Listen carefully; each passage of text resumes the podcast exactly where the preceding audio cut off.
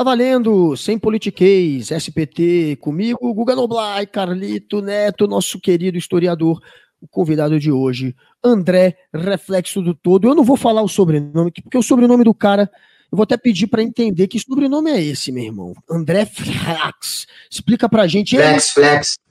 Flex. Como é que Total Flex. Ah, é Flex? Cara, agora que eu. Agora flex. Que não é, achava que era um I. Não, Flex, ok. Então você criou isso aí, é isso? Não é real? Pseudônimo. Pseudônimo. Por que Flex? Porque, cara, eu já tenho um reflexo do todo, aí eu, eu abreviava, colocava flex, e aí eu entrei naquele Clubhouse, e o Clubhouse é todo mundo muito limpinho, né? Aí eu não queria colocar reflexo do todo, também não queria colocar só o meu primeiro nome, também não vou colocar meu sobrenome para as pessoas não ficarem me pesquisando aí pelos, por essas, né, esses loucos aí da vida, né? Aí eu inventei esse pseudônimo para o Clubhouse e adotei agora em outras redes. E o André, nosso querido reflexo do todo, ele não quer que a galera fique pesquisando porque tem hater atrás dele. Afinal de contas, é um cara que já virou um grande influenciador aí da internet e ele vive brigando contra o negacionismo, contra é, esse essa seita bolsonarista. E conta pra galera, velho, um pouquinho aí do teu trabalho, meu querido reflexo do todo. O, então, eu comecei esse trampo justamente porque eu, fiquei, eu pensei que se eu olhasse para trás no futuro, há um ano e meio, quando um, um, ano e meio atrás, quando eu comecei isso, eu pensei, porra, o Brasil tá na merda, eu não imaginei que ia ser tanta merda. Mas eu pensei, preciso fazer alguma coisa, e como eu moro no interior, eu não posso me filiar a um partido, aqui só tem partido de direita, não tem passeata, não tem movimento de nada. E fiz o canal por causa disso. E, inclusive, uma pergunta que tem rondado a minha cabeça hoje, nos últimos dias, é por que, que o Brasil está tão paralisado? E não fala assim, nós estamos construindo alguma coisa em relação ao que está acontecendo, né? Nós estamos, nós estamos tentando. Mas tem muitas pessoas que estão paralisadas, do Brasil como um todo, e as organizações, os grandes empresários, as organizações políticas, inclusive, todo mundo muito paralisado. E eu comecei a construir isso aqui justamente para não me sentir paralisado. E gostaria, inclusive, de dizer que é uma honra, uma grande honra, caminhar do lado de vocês.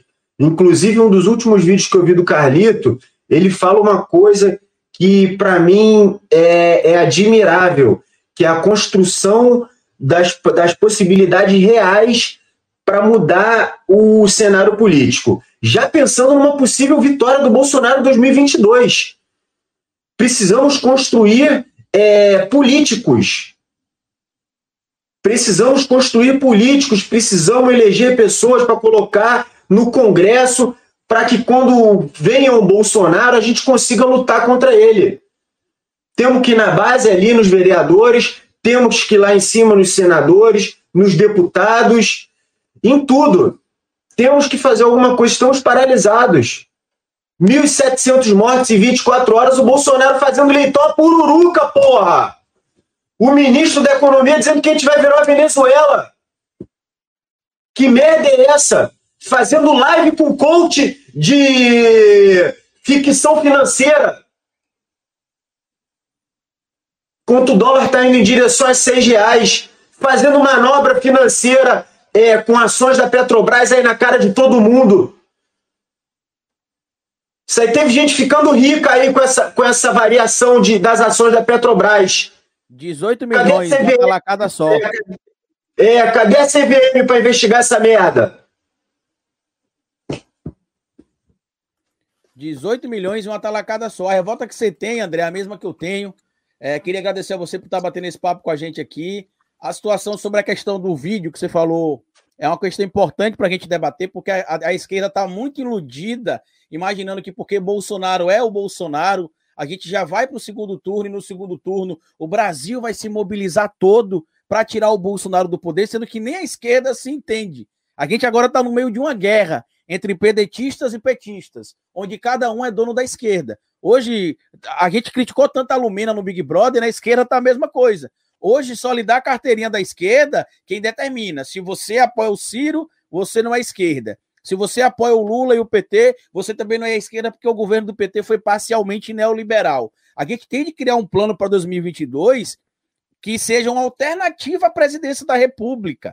As pessoas esquecem, André, que no, no primeiro turno de 2018, 29 milhões de brasileiros, desculpa o termo que eu vou usar aqui, tacou foda-se, não foi votar, não justificou o voto, se absteve. No segundo turno, esse número aumentou para 31 milhões. Aí hoje a gente vê esse mesmo povo reclamando do Bolsonaro. O voto é um dos mecanismos da democracia. Ele não é o, o, o único mecanismo. Tanto que tem até uma premissa de que ah, a gente vive em um país democrático, mas é obrigado a votar. Você não é obrigado, você não é obrigado, caramba. Mas se você foi para a rua exigir o direito ao voto, faça valer. Porque o que o Bolsonaro quer, por exemplo, e os outros querem, é que você desista de votar mesmo. Quem assistiu o documentário, por exemplo, Privacidade Hackeada, viu lá, por exemplo, que nos países que eles não conseguiam reverter o resultado nas, na, na, nas pesquisas, eles faziam ações na internet para desestimular a população a votar. Então, em alguns países do mundo que a extrema-direita ganhou com a ajuda da Cambridge Analytica, por exemplo, eles fizeram ações nas redes sociais para que o favorito perdesse, criando essa ideia de despolitização, que já era, que não tem mais jeito, que eu tô cansado de lutar. Ou vocês que estão assistindo esse podcast agora aqui, ouvindo a gente falar, você acha que é por acaso? Você acha que é por acaso que está acontecendo no Brasil? 250 mortes, 250 mil mortes a gente já passou, por exemplo. E o André estava conversando com a gente aqui nos bastidores que ele se comove com a situação do Timaya da Paulista que morreu e que há 12 dias atrás o André estava lá em São Paulo e viu. E sabe por que, que o André se comove? Como eu me comovi meio-dia, por exemplo, quando eu vi o governador da Bahia chorando, que a gente é humano. A gente tem empatia. Coisa que o criminoso que ocupa a cadeira de presidente da República, que comete reiteradamente crime de genocídio, crime contra a saúde pública e crime contra a humanidade, pouco se importa. Vocês lembram do Idaí eu não sou coveiro? É Idaí eu não sou coveiro. E é Flávio roubando, gastando dinheiro. Outra, outro fato importante que a gente precisa trazer aqui, antes de eu passar a palavra para você de novo, Guga. Vocês conhecem alguém, André, que vende um imóvel ou um, um, um, veículo e já paga antes de receber o recibo de compra e venda? Porque no caso do Flávio Bolsonaro, ele confessou no vídeo que o documento de compra e venda não está pronto. Então, como é que a pessoa pagou a ele o valor que ele disse que usou para dar entrada na casa sem ele ter o documento pronto? É muita confiança, né? Ou é os brothers aí? Muita mesmo, porque o imóvel vale 8 milhões, ele comprou por 6. Muita confiança. Janeiro, que ele disse que não tem ainda o documento pronto, mas que vai aparecer. Então, quer dizer, a pessoa paga, aí fala: vai lá, Flávio, eu confio em você. Quando ficar pronto, você me dá o documento e aí você prova que eu vendi o apartamento para você. Ou você prova que, eu vendi, que você me vendeu o apartamento. É, é, é cara dura, eles não estão nem escondendo mais. É cara dura. Não, os caras gastaram. Ele gastou, Flávio, 2 milhões e 800 mil é, à vista né, na compra desse apartamento. Ele pagou quase metade do valor total que ele gastou, que foi, foram 5 milhões 970 mil, 2 milhões 880, se não me engano, ele, gastou, ele deu à vista, né? Então, à vista, cara, você já sabe que não é, que é muito estranho, que não é normal. E ele não tinha também, segundo a declaração patrimonial dele, né, na eleição, ele não teria verba, condições para arcar com esse dinheiro, muito menos à vista. E agora ele tem lá um superfinanciamento dado a ele pelo BRB, o Banco de Brasília, que a gente sabe que tem na diretoria gente que tem ligação com político, né? Muito comum. E ele conseguiu um superfinanciamento ali. Então, pô, o cara pagou metade. A... nesse caso, Guga, nesse caso tem um escândalo. Eu não sou da área da matemática, eu sou da área de humanas.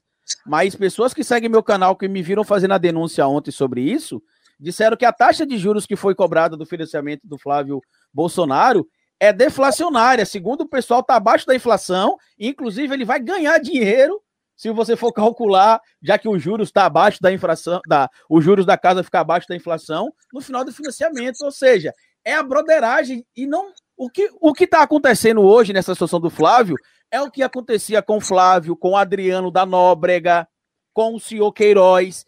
Eram estas relações que agora eles estão, ó. Tem uma vaguinha no STF ainda para quem souber bajular bem o presidente. Então eles não estão nem aí, estão blindados. Estão nem aí.